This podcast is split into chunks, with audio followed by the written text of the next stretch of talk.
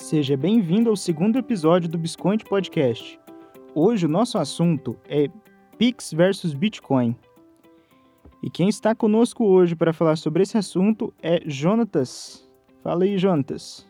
Vou começar explicando para o pessoal uma visão geral do que é o Pix. Pix ele é um sistema novo de pagamento, é basicamente um TED que é 24/7, né? Um TED que funciona 24 horas e os 7 dias da semana. O TED tinha limitação de horário, só funciona até às 17 horas, né, de, como regra geral. Em alguns bancos termina até antes, 4h20, 4h30, é, que é o tempo último deles processarem ali alguma coisa que ficou errada, sei lá. É, e o Pix é 24 horas instantâneo. Né? Ele traz uma, uma nova coisa que é chamado da, do, do, chaveamento, né? Ele é um sistema tipo de identificação que você não vai precisar mais passar agência, conta, banco, CPF, nome completo. Você vai passar só, por exemplo, o CPF, um número de telefone, um e-mail, uma chave aleatória e conseguir a pessoa consegue fazer a transação para você. É isso até remete à próxima pergunta que a gente tem aqui, né? Todos os bancos estão fazendo uma campanha insistente com a gente para a gente cadastrar as chaves Pix com eles, né? Então, que história é essa de chave Pix, né? Qual que é a utilidade disso no contexto e como que isso se compara à chave pública do Bitcoin, né? Ao endereço Bitcoin e tudo mais. É, a chave Pix não é uma chave pública, nem uma chave privada. É simplesmente uma, é uma espécie de hash, né? Uma espécie de dígitos aleatórios seguindo um padrão que o Banco Central cria e é, você pode usar ele para poder mandar para outras pessoas e elas conseguirem transferir para você. É simplesmente isso, uma chave como qualquer outra. Não, não existe nenhum comportamento especial atrelado a essa chave, como algumas pessoas acabam é, acabaram acreditando. É, é, quando a pessoa digitar essa chave, ela vai conseguir ver os dígitos do meio do seu CPF, né, omitido os três primeiros e os três últimos, vai conseguir ver o seu nome completo e a instituição para que o dinheiro vai, né? Além de poder escolher o valor e etc. Tá. E existem uh, existe a possibilidade de você usar também, né, o seu telefone como sua chave Pix, o seu CPF, o seu e-mail, ou você pode gerar outras chaves Pix aleatórias, né, que vão ser caracteres aleatórios providos para você pelo pelo próprio Banco Central, Augusto, ou é você que pode determinar o, o, o que, que é a sua chave Pix? Não, a chave aleatória ela é feita é, pelo Banco Central, né? Ela, ele que cria ela aleatoriamente. É um, uma, um tipo uma hash bem grandona, né? Mas não é uma hash.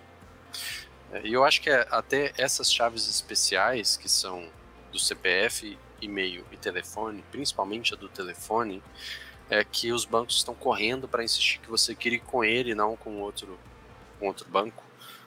Porque efetivamente, né, se você tentar imaginar um pouco como a coisa vai se desenrolar, provavelmente, como meio que todo mundo tem o um contato WhatsApp de todo mundo, é, igual o pessoal pergunta assim, ah, esse número seu é WhatsApp? O pessoal vai perguntar, esse número seu é Pix também? Posso te mandar o dinheiro por aqui? Eu acho que isso vai Eu acho que uma, hora vai natural. ficar tão automática que a pessoa nem vai perguntar, né, Jonas? Tipo, assim, isso, é. simplesmente é. vai chegar lá e vai transferir. Você só precisa ter certeza que a pessoa tem uma conta bancária e que ela criou a chave Pix, né? Assim como o WhatsApp também, o pessoal é, ainda pergunta, né? Embora quase todo mundo tenha o WhatsApp no número, mas o pessoal ainda pergunta: esse número seu é o WhatsApp, né? Eu acho que deve acontecer isso. Então, os bancos estão na corrida para que você cadastre o seu número de celular, a chave Pix atrelada ao seu número de celular com eles, não com outro. Porque isso vai fazer ter mais É dinheiro entrando no banco, né? É, dinheiro passando por lá, né? Mais dinheiro circulando por aquele banco, entrando nele, ele pode fazer mais empréstimos, né? Porque como a gente sabe, os bancos usam os depósitos à vista para fazer empréstimos para outras pessoas, né? Então o banco acaba ficando fazendo o que é chamada reserva fracionária. Ele deve para você o dinheiro que você depositou com ele, mas ele também creditou esse dinheiro na conta de outra pessoa vai receber dela, se receber, só no futuro. Então, é. Aqui, mas voltando para o nosso assunto, fecha o parêntese da reserva funcionária. Você pode cadastrar uma mesma chave Pix em vários bancos? É, você pode cadastrar uma chave única por banco. Ou seja, você não pode cadastrar o CPF em todas as suas contas. Você pode cadastrar o CPF em uma conta. Mas você pode ter até cinco tipos de chave, né? Cinco chaves independentes do tipo. Cinco chaves independentes do tipo por conta, né? Então você pode, por exemplo, ter o seu CPF, o seu e-mail e o seu telefone principais cadastrados em uma conta e mais duas chaves aleatórias. Em outra conta você pode ter cinco chaves aleatórias, então você pode distribuir essas chaves únicas entre várias contas. Você pode criar vários e-mails, né, ou vários ter vários telefones um para cada conta, apesar que telefone é caro, então tem custo lá de você habilitar a linha pré-paga ou pós-paga, independente. Então, provavelmente mais prático para as pessoas vai ser criar e-mails diferentes mesmo. Apesar que alguns bancos que eu vi estão dificultando isso, apesar de não, não ser o regulamento do, do, Banco Central. Né? O Banco Central quer que você escolha a chave que você quiser. É, tipo... Hum, e como fica a portabilidade? Se eu criei, por exemplo, atrelei o meu número de telefone a um, meu, a um banco, mas agora estou querendo usar um outro banco, isso é possível? Sim, você vai é, no, ou no banco que você cadastrou e simplesmente descadastra, e aí vai lá no novo e cadastra normalmente, ou então você solicita portabilidade. A portabilidade vai aparecer uma notificação no seu aplicativo que você cadastrou inicialmente, você aprova lá. Ou então, se ninguém é, manifestar nada, né, a instituição original não, não manifestar, você simplesmente vai ter a chave transferida automaticamente na, através da portabilidade, né? E tem tarifa para usar o Pix? Se eu é, quiser fazer Pix, um Pix, o eu Pix tenho que pagar. não vai ter tarifa para pessoa física em transações não comerciais, né? Que não envolvam comércio de bens, né? Você vender bens ou serviços. É, tipo, eu dar dinheiro para você, eu é, te vender alguma coisa informalmente também, né? Que o banco não precisa ficar sabendo. É, essas transações vão ser gratuitas. Agora, os outros tipos de transação e para conta pessoa jurídica, é, os bancos têm liberdade para determinar a tarifa que for. Né? É, o custo para os bancos é de é, um centavo para cada 10 transações, né, que eles vão ter que pagar pelo uso da rede, da infraestrutura. É, mas o custo para o cliente final, cada banco vai determinar qual é o seu. Né? Então, competição livre nesse aspecto. Tá, e, e, eu preciso aderir ao Pix? Ele é obrigatório? Ele é uma uma mudança que vem substituindo o TED, como que é? Para as pessoas, o Pix não é obrigatório. Ele é obrigatório que as instituições de pagamento ou financeiras ofereçam eles se tiver mais de 500 mil clientes. Né? Isso foi feito mais para impedir que, por exemplo, uma Caixa Econômica Federal da Vida dissesse não, não vou integrar com esse Pix, não vou querer esse Pix. E aí é, simplesmente acabasse bastante com o propósito né, do, do, do sistema por ser uma das maiores instituições financeiras do país. Mas, assim, mesmo fintechs menores, se ela quiser ser competitiva, se ela quiser ser usada pelos usuários, elas vão acabar tendo de aderir ao Pix, né? Mas não é nenhuma obrigatoriedade. E, assim, para as pessoas, não, não existe nenhuma obrigatoriedade. Simplesmente vai ser algo que você vai acabar usando pela praticidade, pela facilidade, né? Tipo assim, você vai ganhar um desconto ali por pagar no Pix. Aí você vai lá e paga no Pix. Então, é, vai ser bem difícil ter algum brasileiro que não tenha, o, é, de fato, usado o Pix. Né? Tá, e entrando aqui um pouco no nosso contexto, né? E já também entrando na comparação do Pix com Bitcoin, que eu acho que é a parte mais importante aqui da live, né? Ah, o, o, Pix vai agilizar os depósitos nas corretoras? Né? Para quem negocia Bitcoin, o que que muda com o Pix? E para as corretoras como a gente, né?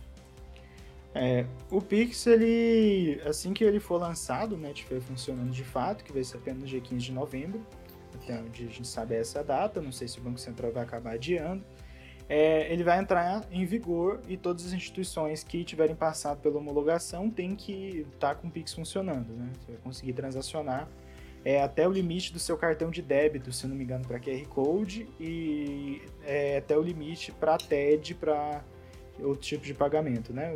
Os limites de transação vão ser esses. Não vai ter nenhum limite específico para o Pix, você só pode pagar até mil reais, por exemplo. Não vai ter isso.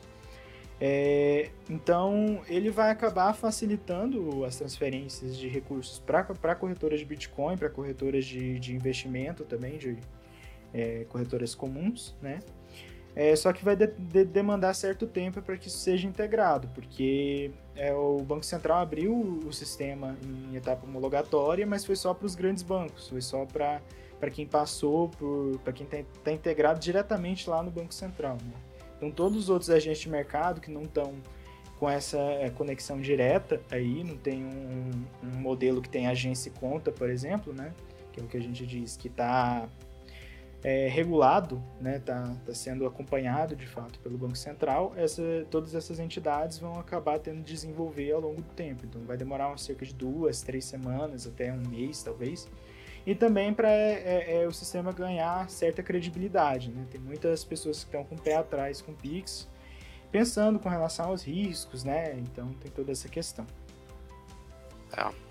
E até para a gente discutindo aqui até antes da live, né? Uma coisa que provavelmente a gente vai fazer aqui no Biscoint é criar uma chave Pix de compra automática. Então, por exemplo, a gente cria uma chave Pix atrelada a um e-mail nosso, por exemplo, auto, autobuy.biscoint.io e todo o dinheiro que, toda transação Pix que entrar para aquela chave Pix, automaticamente gera uma compra de Bitcoin. Então, fica sendo uma forma muito conveniente, fácil da pessoa comprar Bitcoin. Então, ah, decidi comprar 500 reais em Bitcoin, eu faço um Pix para autobuy Bitcoin. Isso vai ser plenamente e... possível, né? Porque é. É, até onde a gente sabe, né, em toda a especificação, o recebedor vai receber todos os dados completos do pagador. Né? Então, é, a gente exemplo, precisa saber de quem veio, qual foi o CPF, isso, o CPJ exatamente. de origem, né?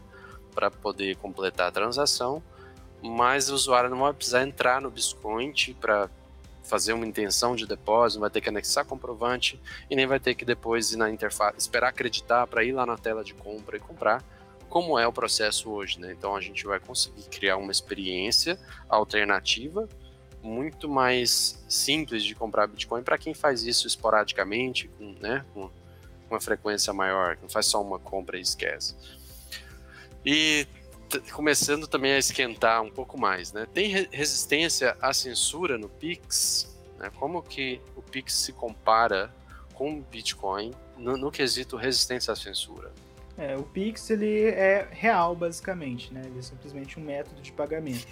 Então o real ele não é resistente à censura, né? Qualquer é, ordem judicial que foi expedida que determine o bloqueio ou congelamento de determinada conta, às vezes até de forma automatizada pelo Bacen Jude, aquela conta simplesmente não vai poder movimentar um centavo. Né? Então, se você está sofrendo perseguição do governo atual, por exemplo, se você está sofrendo perseguição jurídica, é, denunciando escândalos ou alguma coisa desse tipo, você pode sofrer esse tipo de retaliação e você não está é, é livre de, de censura, né? Você pode ser censurado. A sua transferência de informação, né, que é o valor monetário, ela está impedida. De é, fato. E, no Bitcoin também... isso não acontece. É, e você acaba também no Pix não tem diferença, ele é uh, o serviço bancário que você uh, tem é o mesmo, independente se você estiver fazendo uma TED, uma transferência, um Pix, você está sujeito aos mesmos limites que seu banco já coloca para você. Então, se você tentar fazer uma transferência de 50 mil reais, por exemplo, pode ser que seu banco. É, se você não tem aquele ah, perfil de transferência, né? É, vem aqui na agência. Você, transfere todo dia 50 reais, 100 reais, 150 reais, aí do nada cai 100 mil na sua conta. É, ah, o, banco o, banco vai, vai congelar ah, imediatamente aquilo. O banco ainda tem poder de censura, né? Ele tem autorização.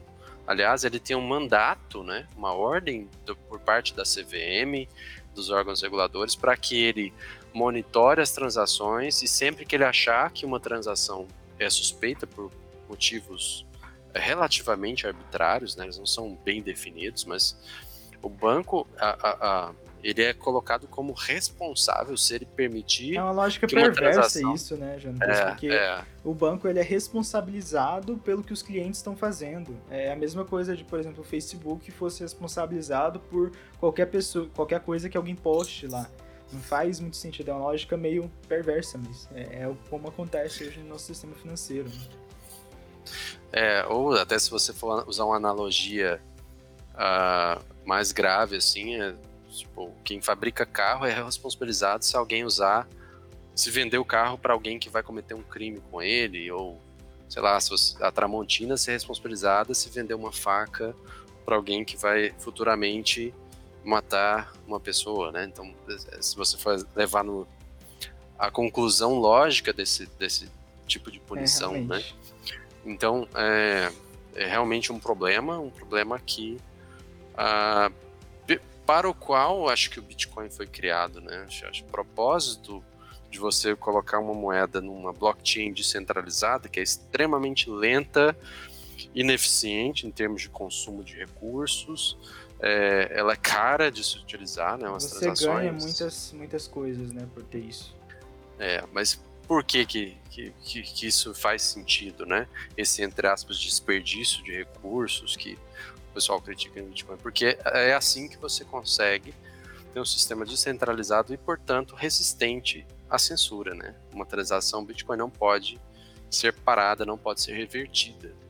E também ela não pode ser forçada a acontecer, né? Se você tem o Bitcoin e, e alguém te ordena assim, ó, envia seus bitcoins para essa outra conta aqui do governo, né? A não ser que você mesmo vá lá e faça, ninguém pode fazer por você. Enquanto no sistema bancário você só acorda para você tomar que o dinheiro já subiu da sua conta. É, enquanto você tomar todas as precauções de segurança, né, não tiver, por exemplo, sua chave pública exposta, descoberta por alguém, por usar algum método ultrapassado, ou que seja, é, seu dinheiro não vai sumir da conta. Né, ele vai continuar ali normalmente. Uhum.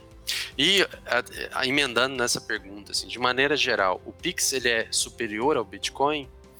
Ele torna o Bitcoin obsoleto? Né? Tipo, agora que temos não. o Pix, não faz mais sentido ter Bitcoin? o próprio presidente do Banco Central, se eu não me engano, não lembro exatamente se foi ele, mas alguém lá do Banco Central falou que é uma resposta para as criptomoedas.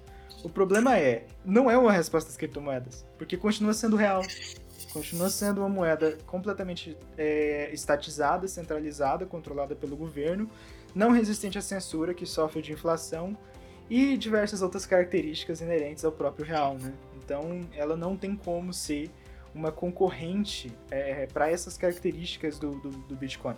Ela pode ser, por exemplo, uma concorrente da Nano, ou, ou de moedas que o propósito dela é ser transacional, né? Você usar ela no dia a dia ali para pagar alguma coisa é, talvez uma concorrente para Light Network, mas nem isso, porque se você pode usar, por exemplo, uma Light Network, pagar um satoshi para comprar o café e continuar não res, sendo Obrigado, resistente à censura, você continuar tendo é, é, toda a sua autonomia, você continuar não, não sofrendo do, do processo de inflação conduzido pela, pela política monetária, né?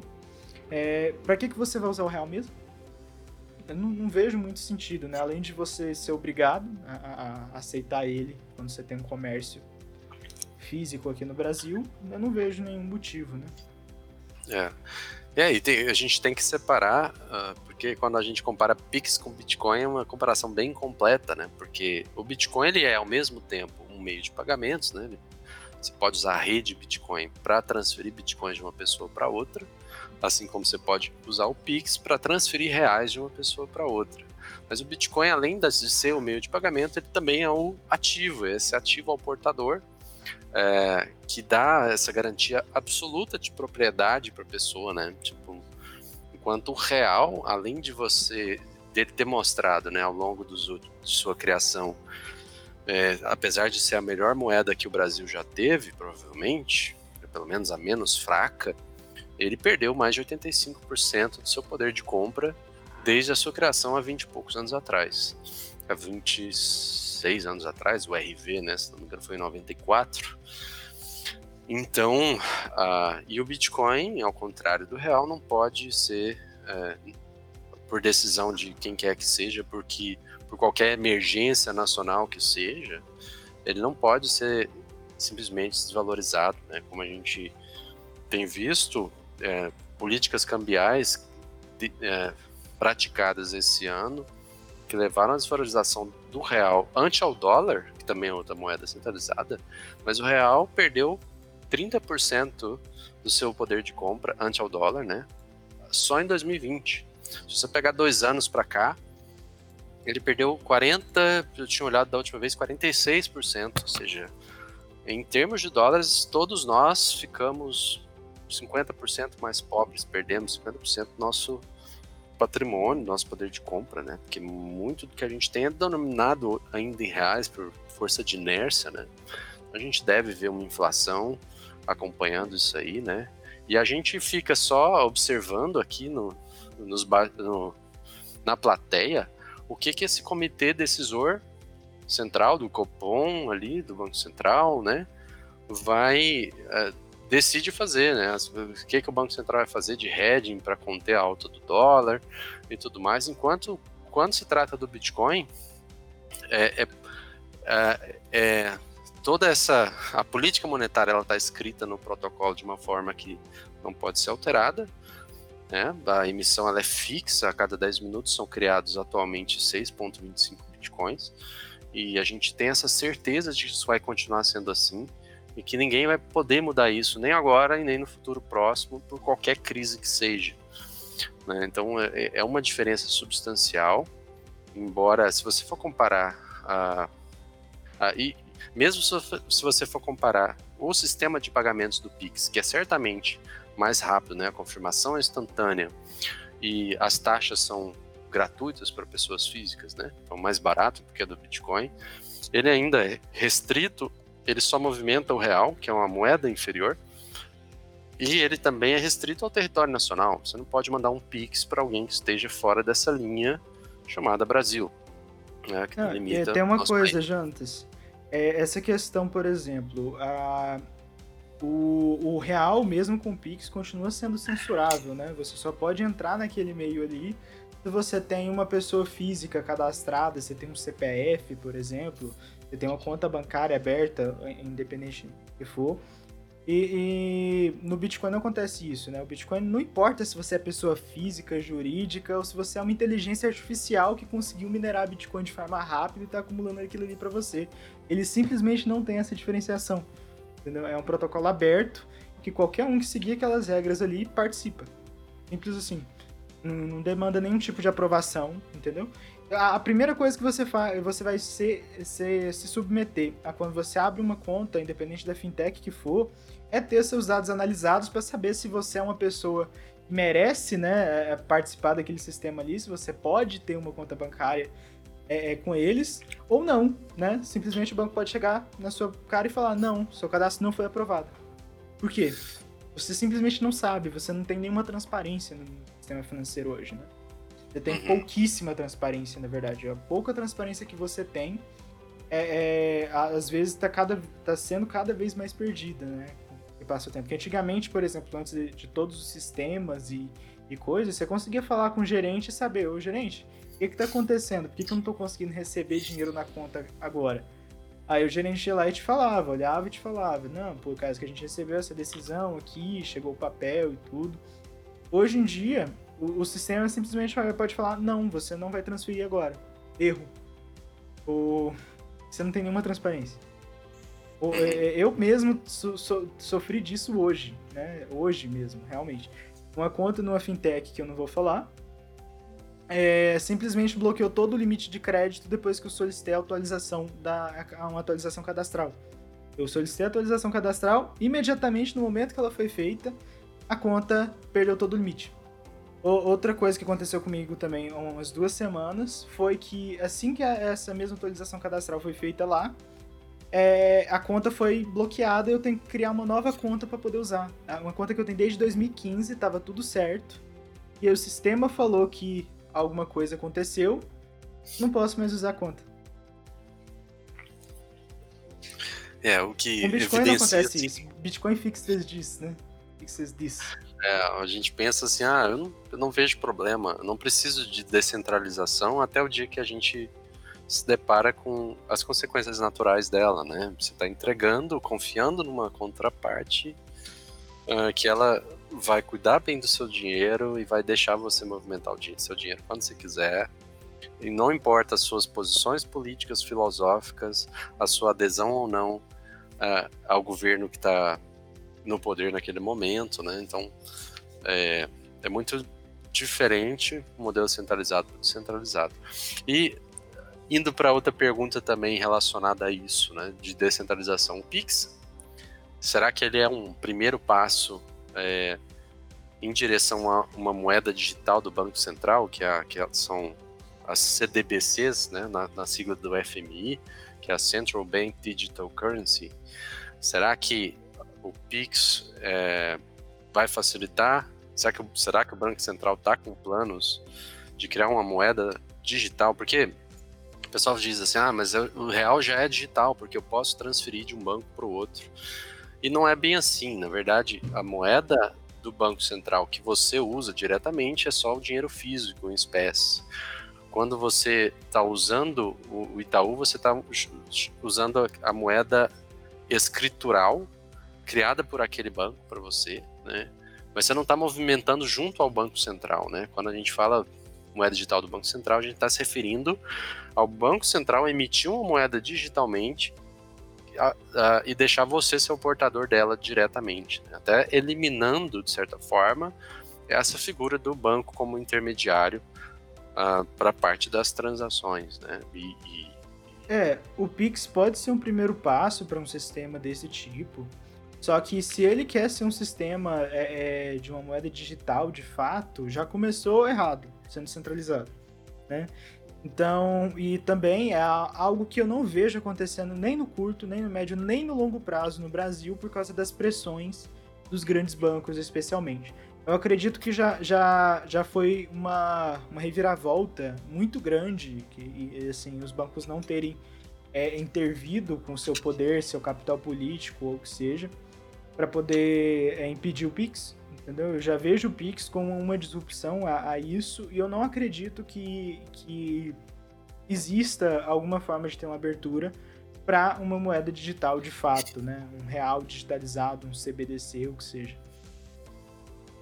É, e, e, será que também a intenção do governo ao criar o Pix é facilitar a volta da CPMF, né? Uma vez que todas as transações uh, do Pix passam pelo Banco Central de uma forma mais direta, né, enquanto transações. Uh, enfim, isso, isso será que muda muita coisa com relação à TED para voltar à CPMF? Será que isso é um plano do governo para poder tributar todas as transações? É, muita gente está trazendo essa hipótese, que a, muita gente acredita que sim, né? Mas eu acompanhei é, é, todos, todas as publicações que saíram, os papers, desde o começo lá do, do, do sistema de pagamento instantâneo, lá no Banco Central, estava sempre acompanhando, sempre de olho. E, assim, essas conversas vêm muito antes até de, do, do, do governo Bolsonaro entrar, antes da equipe econômica pensar em uma CPMF. Então, assim, de fato, como está tudo centralizado em apenas uma instituição, é, a implementação da CPMF através do Pix, ela é bem mais facilitada, né, de forma operacional. Mas, de toda forma, ela vai continuar tendo que ser implementada pelos, pelos sistemas bancários, por exemplo, em pagamento de contas, em saques, em depósitos é, em TEDs e DOCs que vão continuar existindo, transações de cartão de crédito e débito também que vão continuar existindo, né? É, então não vejo isso como um plano do governo para poder implementar a, a, CPMF, não.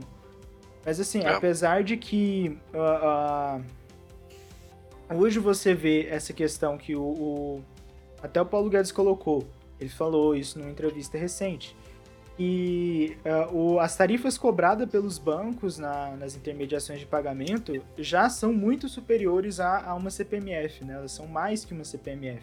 Ele está se referindo provavelmente às tarifas de cartão de crédito e de débito, por exemplo. Mas as tarifas de cartão de crédito e de débito, existem diversos é, entes do mercado que simplesmente não apagam, né? Especialmente em coisas de valor maior é, o mercado das criptomoedas, por exemplo, não tem nenhuma corretora que aceite cartão de débito ou de crédito, né? É inviável é, se, se aceitar esse tipo de pagamento, tanto pelos riscos inerentes a estorno, chargeback, que é extremamente elevado, quanto pelas taxas muito altas cobradas, né? Não faz sentido você pagar 6% pelo valor que você está recebendo ali, mas talvez 2, 3% de antecipação, se você pode simplesmente receber sem pagar nenhuma tarifa, né? O problema dessa, dessa, dessa concepção é porque esse imposto ele é para tudo, né? Ele vai de 0,2% entre todas as transações que forem feitas independentes do meio de pagamento. Entendeu? Então não faz muito sentido essa comparação. Talvez se você colocasse, se, se eles pensassem em colocar, por exemplo, esse tipo de imposto só no Pix, só em transações que fossem de QR Code de pagamento, por exemplo, isso poderia se justificar esse argumento, mas não se justifica de fato, né? Então... É, e até não existe nenhuma dificuldade técnica de implantar CPMF no sistema vigente de TED, DOC e transferência interna. Não, né? até porque é isso, a CPMF não faz tantos anos assim que ela foi extinta. Os isso, sistemas bancários é basicamente um módulo que está desativado. Então.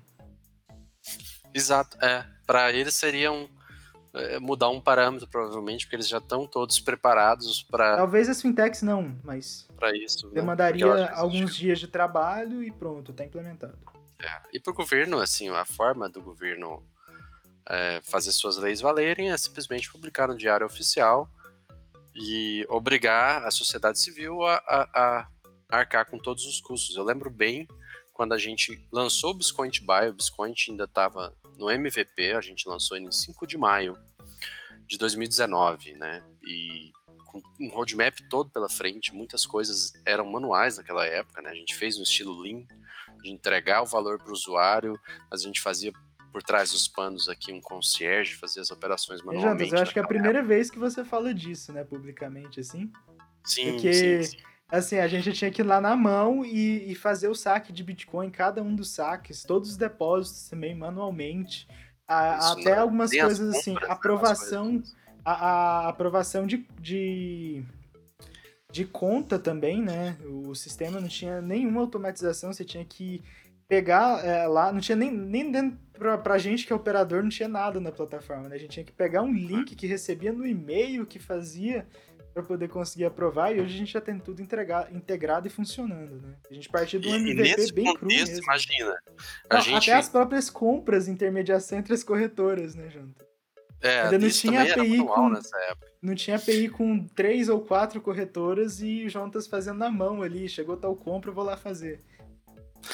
É, é divertido de lembrar. E é. nesse contexto, dez dias depois que a gente lançou o Biscont Buy, o governo publicou a instrução normativa 1888, dizendo assim, ó, corretor, vocês têm até agosto, 1 de agosto, meses, para né? reportar para a gente todas as operações nesse layout aqui, entregando com nesse certificado digital, nesses moldes aqui. Então, para o governo, o que, é que custou publicar a IN 1888? Né? Primeiro que ele obteve dinheiro de impostos para pagar os assessores que redigiram lá no papel, e depois ele publica no Diário Oficial na internet, também obriga algum... Uh, uh, partes da sociedade é, e, além disso, aplicar isso aí e tal. É, além disso, ele, ele colocou o layout de, um, de uma forma que às vezes a gente até tá numa zona cinza de como se reporta as operações, porque ele não, não previu é, diversos modelos de, que, de, de funcionamento né, no mercado de criptomoedas. É, o nosso certamente não, né? É, por exemplo. Ele só pensou no modelo mais é, comum, né? É. Então, é, é, de forma muito. Tipo assim, às vezes a gente está reportando hoje, é, a gente está reportando da melhor forma que a gente conseguiu, com jurídico, com todo aconselhamento, tudo que a gente conseguiu, mas pode ser que o governo chegue lá na frente, não, a gente tá mudado o layout, você tem que reportar de outra forma e tudo que passou você tem que reportar de outra forma também. É, hoje a gente tem que manter todas as informações de transações é, é, tipo, de forma mais completa possível para, se for necessário, corrigir algo lá na frente, conseguir, né? Não é. tomar uma multa milionária. E a gente teve que parar a startup, parar nosso roadmap, uh, ah, para atender ao que o governo estipulou no prazo que ele estipulou. E é unilateral, né? Não tem uma negociação em que duas partes combinam um prazo, falam assim, ah, você faz isso, em contrapartida você outro faz isso, e fica assim bom para você, ok, apertamos a mão. Não, a gente só é informado do nada e caiu do céu pra gente, a gente não tinha nenhuma informação prévia de que isso ia acontecer. E isso arrebentou nosso planejamento naquela época, porque a gente teve que parar para fazer a IN 1888 e atender a nova regulação que, que caiu do céu no nosso colo, num prazo que para a gente, até naquela época, os recursos eram bem menores, a gente tinha uma equipe bem menor. Então, é, e, e, a CPMF é a mesma coisa, né? Se o governo escrever no papel lá, toda instituição de pagamento, todo banco, tará, precisa já recolher na fonte para cada transação essa alíquota para o governo esse é um custo, e publicar. E aí a, toda a sociedade civil tem que contratar gente, se for o caso, se virar para atender aquilo que o governo estipulou. Né? Então não acho que o Pix em si facilita ou dificulta a volta da CPMF. O governo não tem dificuldade técnica de fazer a CPMF voltar. A, a dificuldade ela é política, ela é conseguir fazer isso ser aprovado no Congresso, fazer isso ser engolido por quem vai pagar essa conta, né, que é a população em geral, que é uma medida altamente impopular. A alta de impostos é sempre muito difícil, principalmente de um governo que se pronunciava liberal e que prometia redução de impostos, né? E, e é por isso que todo governo acaba caindo na tentação de usar o imposto mais nocivo e pernicioso de todos, que é o imposto inflacionário. Porque imprimir dinheiro é uma coisa que as pessoas não percebem de uma forma muito clara. Você só percebe quando os preços lá nos supermercados estão aumentando, mas você nem sabe que a causa do aumento daqueles preços foi a, a emissão de nova moeda pelo governo. É, e também é, impacta de diferentes setores tá? de, de, formas completamente diferentes, né? De formas que não tem nem como eles imaginarem que isso vai impactar. Por exemplo, é, e, a política cambial, com a política cambial de desvalorização do real, será que eles imaginavam que o arroz ia chegar a 40 reais em alguns supermercados? Eu acredito que é não. É eles não né? sabiam. Eles simplesmente não tinham como saber. É, eu acho, assim, a gente já sabe hoje que quem mais paga a conta do imposto inflacionário é quem é mais vulnerável, é quem é mais pobre. Porque é, são pessoas que, é, que vivem de, de, de, salário a salário, né? Chega no fim do mês, já acabou o dinheiro, não tem acesso, nem artifício, nem conhecimento para se proteger da inflação e nem tem estoque de moeda é, guardado. Ela só tem um diria, salário denominado. Eu diria que são duas pessoas que pagam bastante o pato de um imposto inflacionário dessa forma que é, é a população mais pobre, né, que você está dizendo, e quem colocou dinheiro em renda fixa pós-fixado há cinco anos. é, se sentem imediatamente os efeitos disso aí, né? A última pergunta. Todas as transações Pix, elas serão conhecidas pelo governo, pelo Banco Central, Receita Federal, automaticamente, né? É, como que isso muda com relação a TED e TEF, né? é, o Pix é o Big Brother, é o governo monitorando tudo que todo mundo faz? Assim, eu acredito que tem muito sensacionalismo na visão de algumas pessoas com relação a isso, porque hoje qualquer transação que você faça bancária acima de dois mil reais, ela já tem que ser comunicada diretamente à Receita Federal, que é o órgão do governo, que de fato aplica a execução dos impostos, né? Aplica a execução fiscal aí, incluindo multas e etc né, é, todas as transações com criptomoedas elas também têm de ser reportadas, independentes do valor, diretamente para a Receita Federal. Né? O Pix ele é gerenciado e centralizado no Banco Central. Então não existe nem até o momento que a gente saiba nenhum tipo de cooperação ou interligação de dados entre as bases da Receita Federal e do Pix. Né? É uma fonte é, é, é um, um, uma fonte vulnerável sim, né? Mas, é, de toda forma, tipo, alguém que queira, precise ter a sua privacidade bancária violada de acordo com a visão deles, né, de, da justiça ou quem seja, o órgão que for, é, eles vão procurar os bancos também, porque não é só o Pix que existe, o TED vai continuar existindo. Você pode usar TED e continuar usando o TED normalmente quanto tempo você quiser. Né? O TED, nem o DOC não foi desligado, né? O sistema do DOC ainda existe. Né? Cheques, é talão de cheque ainda, ainda existe, ainda é usado em cidades do interior, por exemplo. Né? Então, é, os bancos também vão continuar sendo oficiados da mesma forma que é hoje, e quebrar, e, e quebrar o sigilo bancário vai continuar sendo da mesma forma. Não, não vai mudar tanta coisa assim, não. É, Para a pessoa que ela, ela precisa é, é, é, de certa privacidade com relação às finanças dela, ela, em primeiro lugar, não deveria estar usando real. Né? Ela deveria estar usando alguma criptomoeda né? Bitcoin, às vezes até Monero, dependendo do nível que ela precise de privacidade. Então, não vai fazer diferença na, na prática, né? Em Jantas, é, complementando um pouco esse assunto, uma pergunta também que acabou é, sendo esquecida ali, que a gente tinha pensado, é a questão da integração do Bitcoin e do Pix. Será que isso pode ser possível? O Pix, ele vai permitir que você anexe dados junto a uma transação, seja um comentário, seja a gente não sabe como isso vai ser usado ainda de fato. Mas algumas pessoas disseram que pode ser usado, por exemplo, eu transferi um centavo pro Jonatas e mandar junto uma transação de Bitcoin que ele vai lá e coloca na rede. Pode acontecer. Não sei qual é a implicação disso, qual que pode ser o uso disso, né?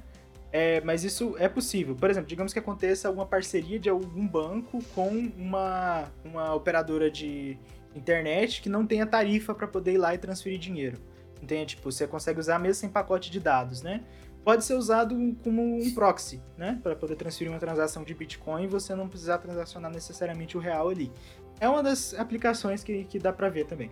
Uma das aplicações também que eu, que eu tinha pensado que é possível de ser feita, é, o Biscoint possivelmente não vai fazer isso, porque a gente esbarra em muitas questões regulatórias e de KIC que tem que ser feita, mas é a questão de você, por exemplo, você tem um aplicativo, e aí nesse aplicativo você escaneia qualquer QR Code do Pix, ou qualquer QR Code da Cielo, ou o que seja.